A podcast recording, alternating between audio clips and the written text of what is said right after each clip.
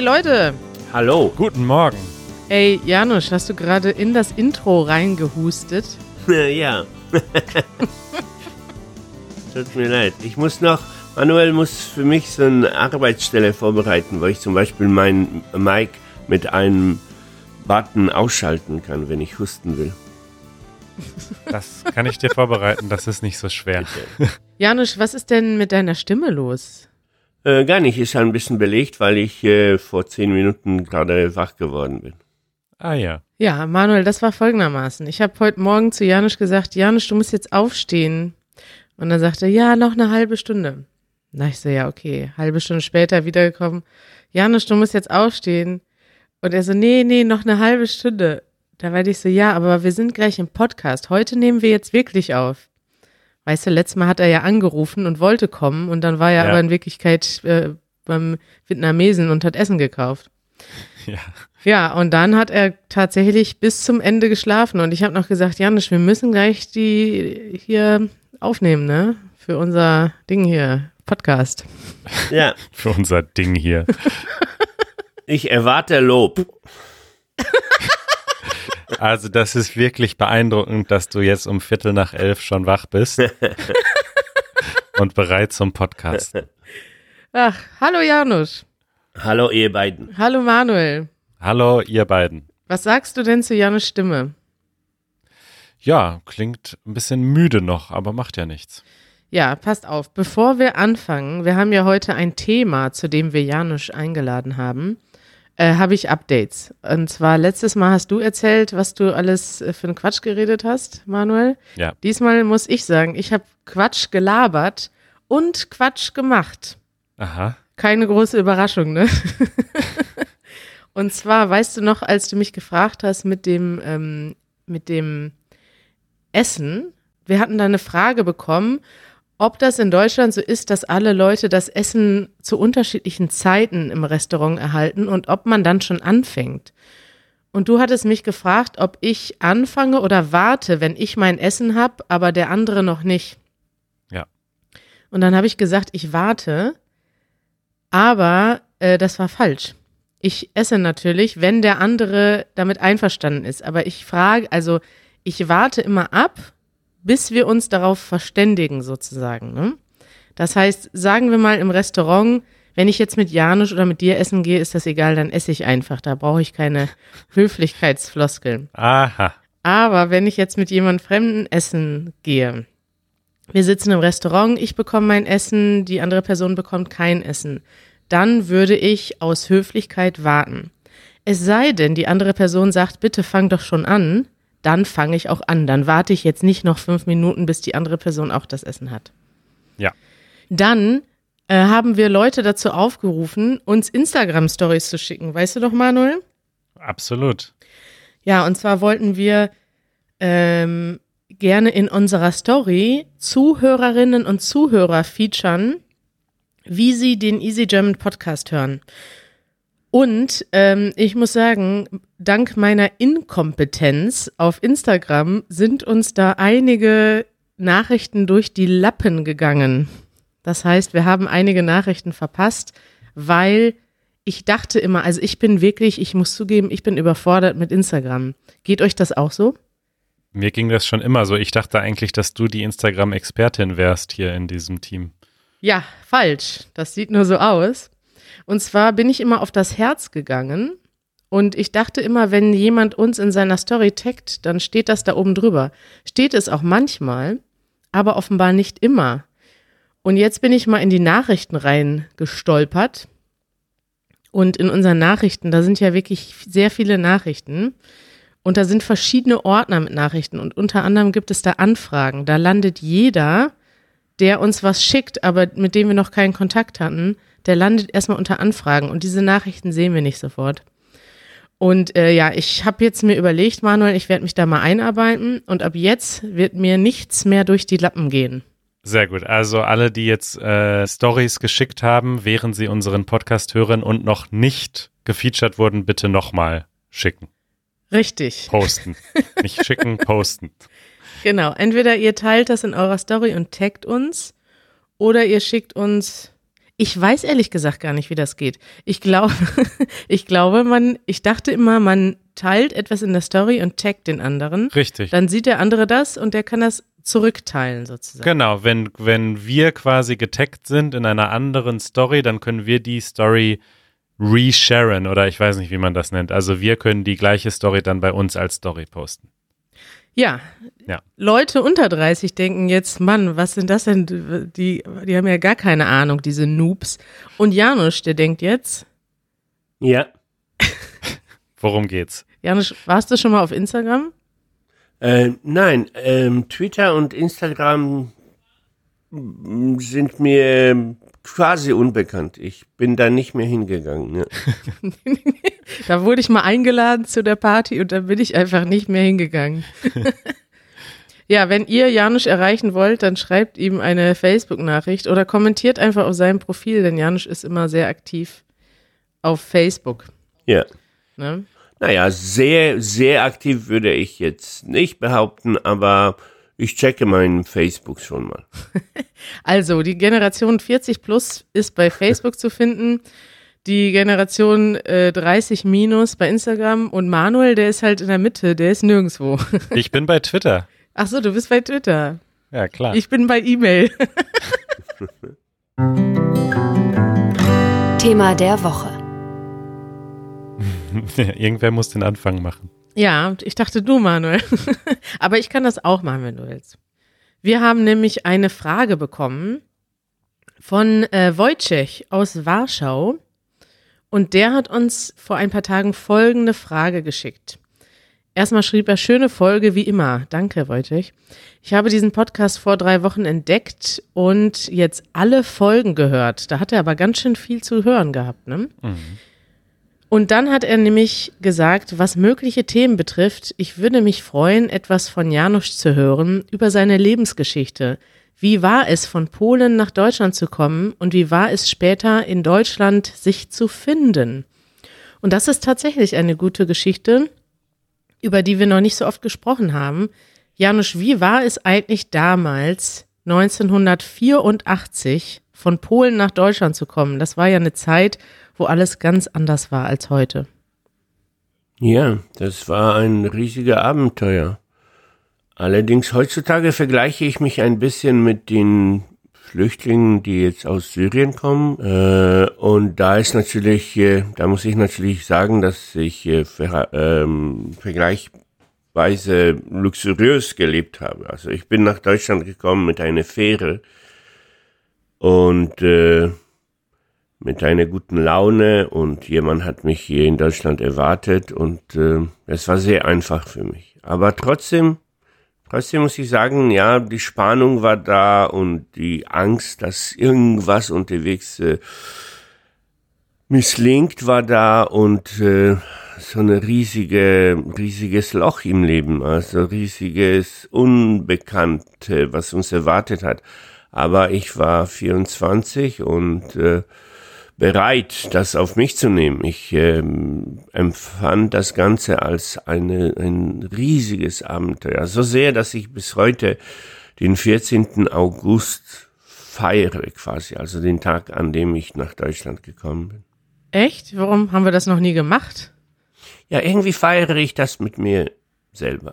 Oh, wie schön. Aber du willst damit sagen, dass du schon als Flüchtling gekommen bist, weil du aus deinem Land geflüchtet bist. Richtig geflüchtet. Das vergisst man heute. Vor allen Dingen, wenn ich das äh, irgendwelchen polnischen Menschen erzähle, die, die jungen polnischen Menschen, ja, dann muss ich noch anmerken, so, pass auf, damals hat man aus dem Land flüchten müssen. Es war verboten, das Land zu verlassen und man kriegte auch keinen Pass, also kein junger ähm, Mann äh, hat äh, Chancen gehabt, einen Pass zu bekommen, äh, weil äh, ich musste noch zum Militär und äh, davor hat man mich nie aus dem Land rausgelassen. Und auch danach nicht. Man hat irgendeinen Grund haben müssen, äh, die polnische kommunistische damals äh, Regierung oder Regime hat äh, viel zu viel Angst gehabt, dass die Leute nicht äh, wieder zurück äh, zu diesem mh, Land, das damals ja wie ein Gefängnis war, zurückkehren. Ja? Und das Interessante ist ja, man kann sich das, du hast das ja ganz gut verglichen, eben mit Menschen, die heute nach Europa fliehen und dafür auch äh, Grenzen und ja, schwierige Momente überwinden müssen, weil es einfach nicht möglich ist, nach Europa zu kommen. Und es ist aber eigentlich etwas, was man sich heute, also ich bin jetzt 36, ich war damals noch ein Kind, aber ich kann mir das auch schon nicht vorstellen. Leute, die jetzt 20 sind, können sich das noch weniger vorstellen. Und jemand, der vielleicht aus einem anderen Kontinent kommt oder noch nicht mal in, in, in Europa aufgewachsen ist, kann sich das vielleicht noch weniger vorstellen, dass heute zwei Länder, wo man einfach, wir könnten jetzt losfahren und sind in zwei Stunden in Polen, Ja. gar kein Problem und ähm, Sie können jederzeit die Grenze in alle Richtungen überschreiten. Damals war es nicht möglich, zwischen Polen und Deutschland zu reisen, beziehungsweise zwischen der DDR und der Bundesrepublik hin und her zu reisen. Und Menschen waren in ihren Ländern und durften das Land nicht verlassen und sind sogar auf der Flucht gestorben im Fall von Ja. Menschen, die aus der DDR versucht haben zu fliehen. Richtig. Und ich würde gerne so ganz kurz meine Situation damals beschreiben, weil tatsächlich ähm, es gibt bestimmt viele Leute, die jetzt erstmal gar keine Vorstellung davon haben. Ja, soll ich das machen? Ja, ja, gerne. Also äh, ungefähr so ab 1979 äh, ging es los in Polen mit Protesten gegen die kommunistische Regierung, gegen diesen Regime quasi. Das hat mit Kommunismus nicht wirklich viel zu, zu tun, ja, aber es war ein, einfach ein Regime. Ähm, und ähm, diese Protestbewegung ist ähm, in eine unglaubliche Art und Weise angewachsen, so dass ähm, 1900, also ein paar Jahre später gab es 10 Millionen Menschen, die sich in eine Gewerkschaft zusammengeschlossen haben. Äh, und 10 Millionen, das ist unglaublich viel. Polen hatte damals, glaube ich, 34 Millionen Menschen überhaupt. Und du, du musst dir vorstellen, 10 Millionen Menschen, die, die, die legal äh, quasi Mitglieder dieser Bewegung waren, dieser Gewerkschaft, das ist sehr viel. Ich war zum Beispiel kein Mitglied der Gewerkschaft, obwohl ich sehr aktiv im Widerstand äh, mitgemacht habe. Und ähm, äh, 1981 äh, hat äh, die, die, diese polnische Regime-Regierung sich dafür entschlossen, äh, diese Bewegung mit Gewalt äh, zu zerschlagen. Und äh, man hat also einen Kriegszustand äh, Recht äh, aufgerufen. Also die, mit, das Militär ist auf die Straßen gegangen und äh, Man hat einen Kriegszustand ausgerufen. Genau, ja. Und äh, das dauerte dann mh, etwa drei Jahre und ähm, äh, ähm, 1984 hat man das äh, feierlich dann beendet und hat das Militär zurück äh, in die Kasernen geholt und es ähm, ja und dieser Zus Kriegszustand war beendet. Und irgendwann zu dieser Zeit hörte ich von jemandem, hey, man kann so Einkaufsfahrten machen. Also man kann zum Beispiel nach Schweden fahren und man bleibt dort, man hat da sechs Stunden Zeit, um in so einem Supermarkt einzukaufen. Ja, weil Polen war ja wirtschaftlich am Ende, am, am Boden. Es gab, äh, man könnte sehr wenige Sachen in Geschäften kaufen. Die Produktionskraft äh, des Landes lag da nieder und äh, und man hat dafür auch Pässe bekommen. Und ich war, ich war wie elektrisiert, weil ich wusste, ich wusste, dass ich normalerweise hätte ich gar keine Chance, einen Pass zu bekommen. Ja? Und dann habe ich mich da zu dieser so eine Art touristisches Büro reingeschlichen und sagte so, ja, ich, ich möchte gerne da nach Schweden einkaufen. Und dann kriegte ich die Papiere, das musste ich ausfüllen und äh, kurz danach hatte ich einen Pass und das war, das war einfach unglaublich. Und was hast du dann gemacht? Ich bin tatsächlich nach Schweden gefahren und, und war plötzlich in Schweden und zwar mit einer Fähre, ja, und habe mich sofort gemeldet als Flüchtling und der Emigrationsofficer, Beamte, hat mich aber mh, sehr glaubwürdig informiert, dass Schweden keine Flüchtlinge mehr annimmt und davon haben wir aber schon auf der Fähre gehört. Und er hat mir sehr glaubwürdig erklärt, pass auf, wenn du jetzt keine Mappe dabei hast mit allen Be Belegen, dass du als politischer, ähm, aus politischen Gründen in deinem Land nicht überleben kannst, dann hast du keine Chance, dann werden wir dich zurück nach Polen schicken. Und dann dachte ich schnell so, uh, okay, ich fahre jetzt schnell zurück und versuche es nochmal. Weil ich hatte wieder Angst, wenn ich hier, wenn ich auffalle, dann kriege ich diesen Pass nie im Leben. Dann sitze ich für mein ganzes Leben lang fest in Polen.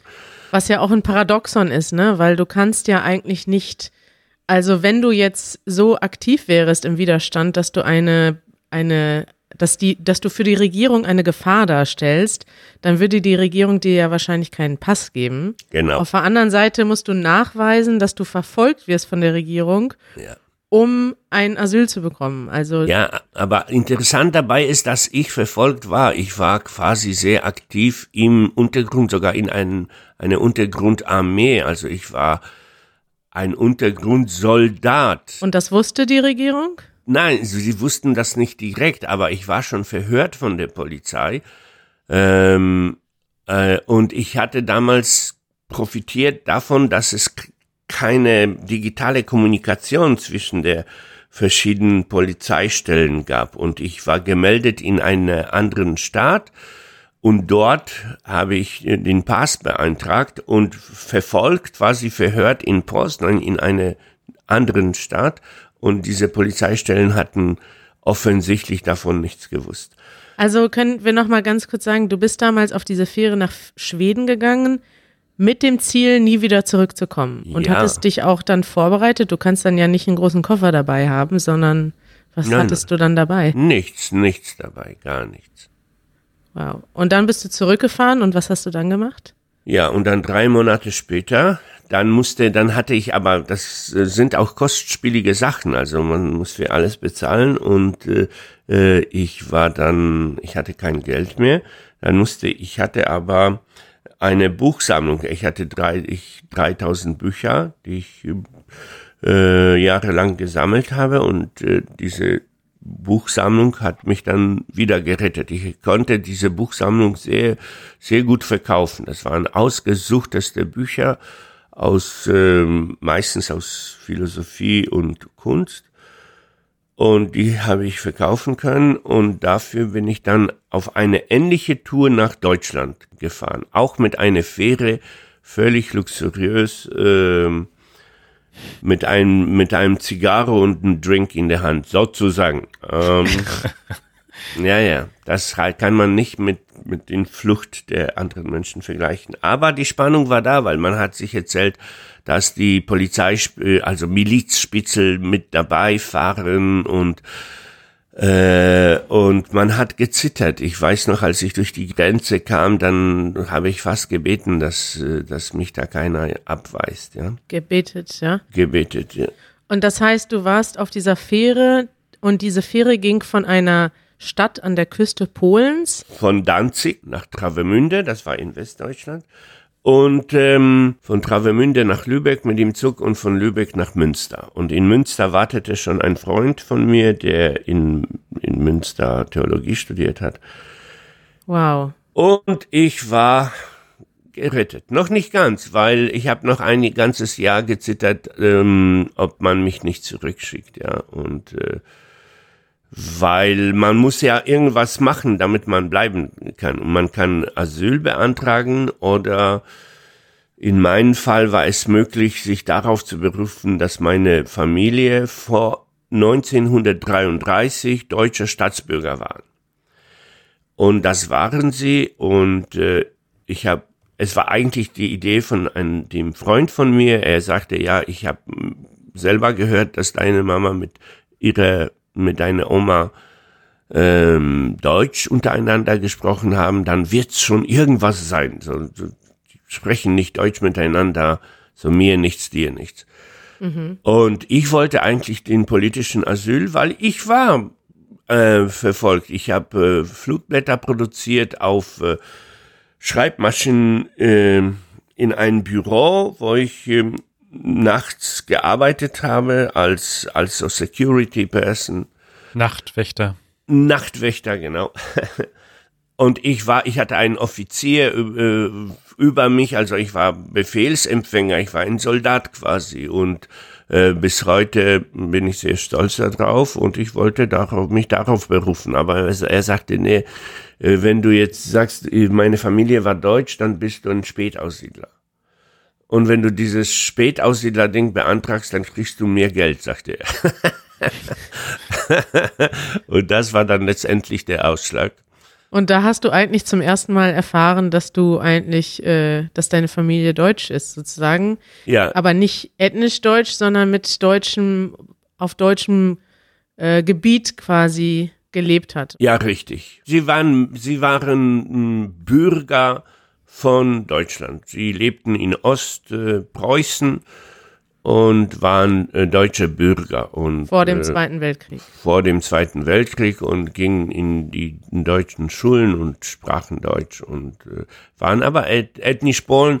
Ich habe einmal dann später eine Tante von von mir gefragt, was waren wir wirklich Deutsch und sie sie sagte, ja, das ist sehr interessant, weil dieses Problem ist an, einfach anders empfunden worden von diesen Menschen. Sie, sie waren alles auf einmal. In der Familie gab es alle möglichen Menschen. Es gab auch Deutsche, einer von meinen Großonkeln ist über England als deutscher Pilot abgeschossen worden.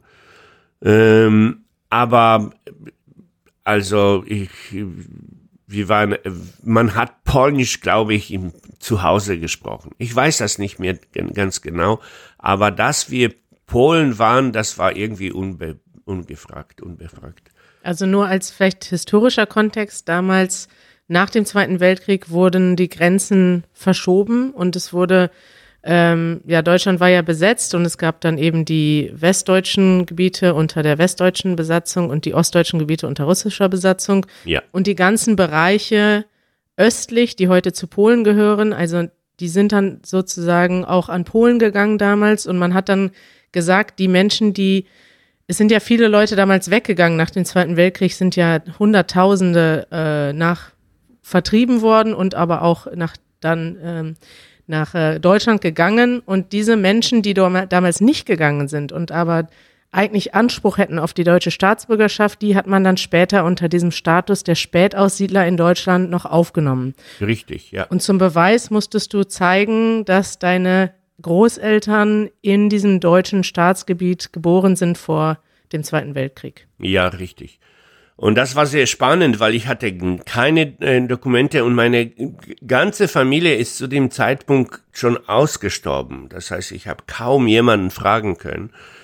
Und ähm, und dann habe ich jemand hat mir so eine entfernte Familie, die ich nicht mal gekannt habe, hat mir einen Soldatenbuchnummer geschickt.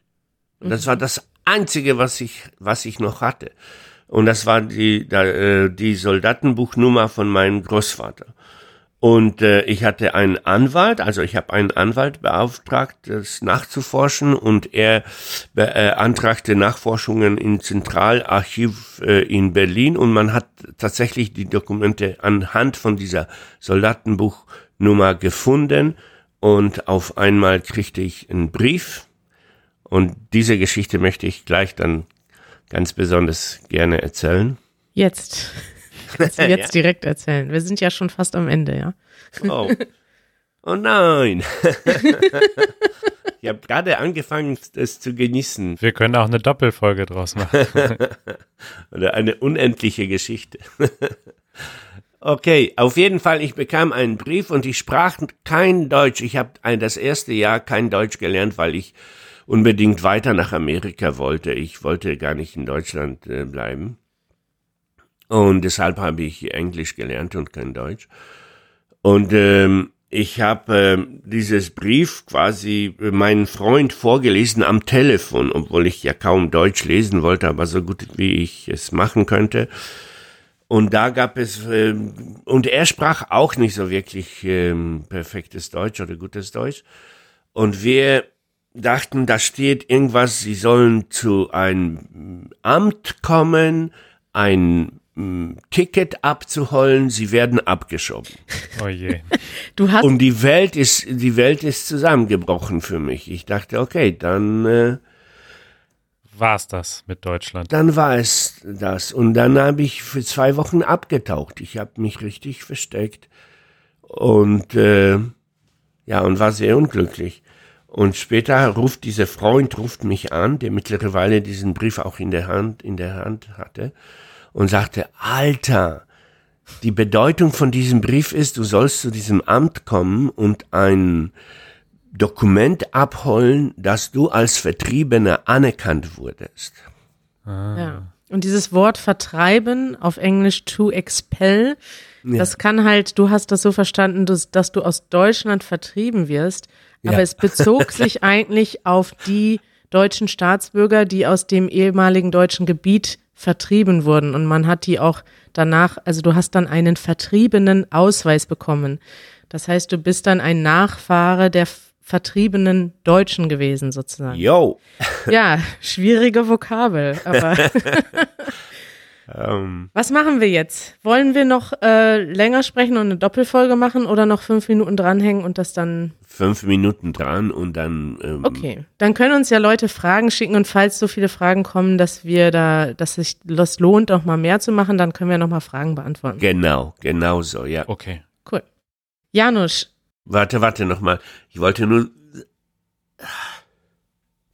Oh je. äh, trink mal einen Schluck. Ja. Ich wollte nur sagen, dass ich voll emotional geworden bin. Oh. Oh, das ist so schön. Du darfst bei uns auch weinen im Podcast. Vielleicht weinen wir auch gleich mit.